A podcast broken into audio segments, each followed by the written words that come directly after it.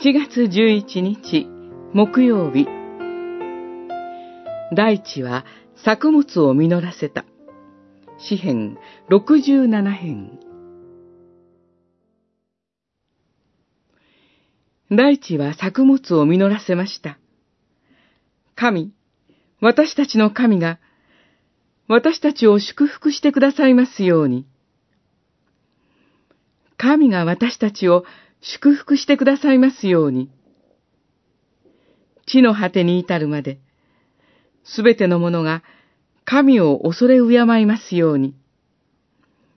六十七編、七節、八節。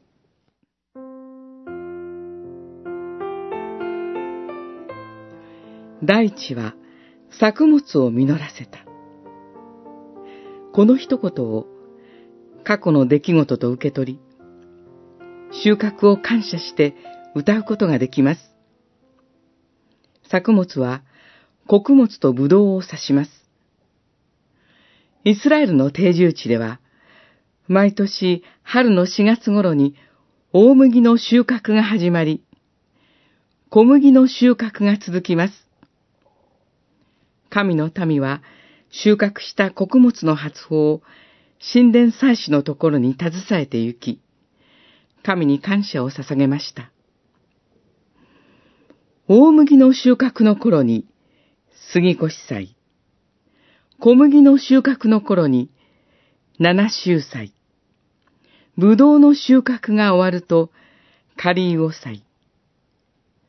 神の救いの技を思い起こし、子孫に語り継ぎ、神殿の庭で祝うのです。同じ一言を現在の恵みと将来の望みに受け取ることもできます。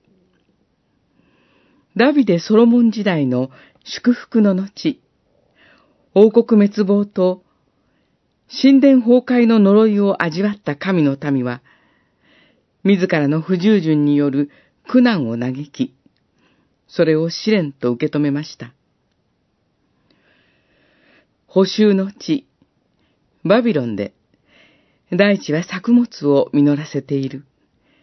廃墟となった都、エルサレムでも、大地は作物を実らせるに違いない。穀物と葡萄は、神の恵みの証、主の臨在の印です。額に汗して畑を耕し、収穫を得るたびに、そこに主が共にいてくださいます。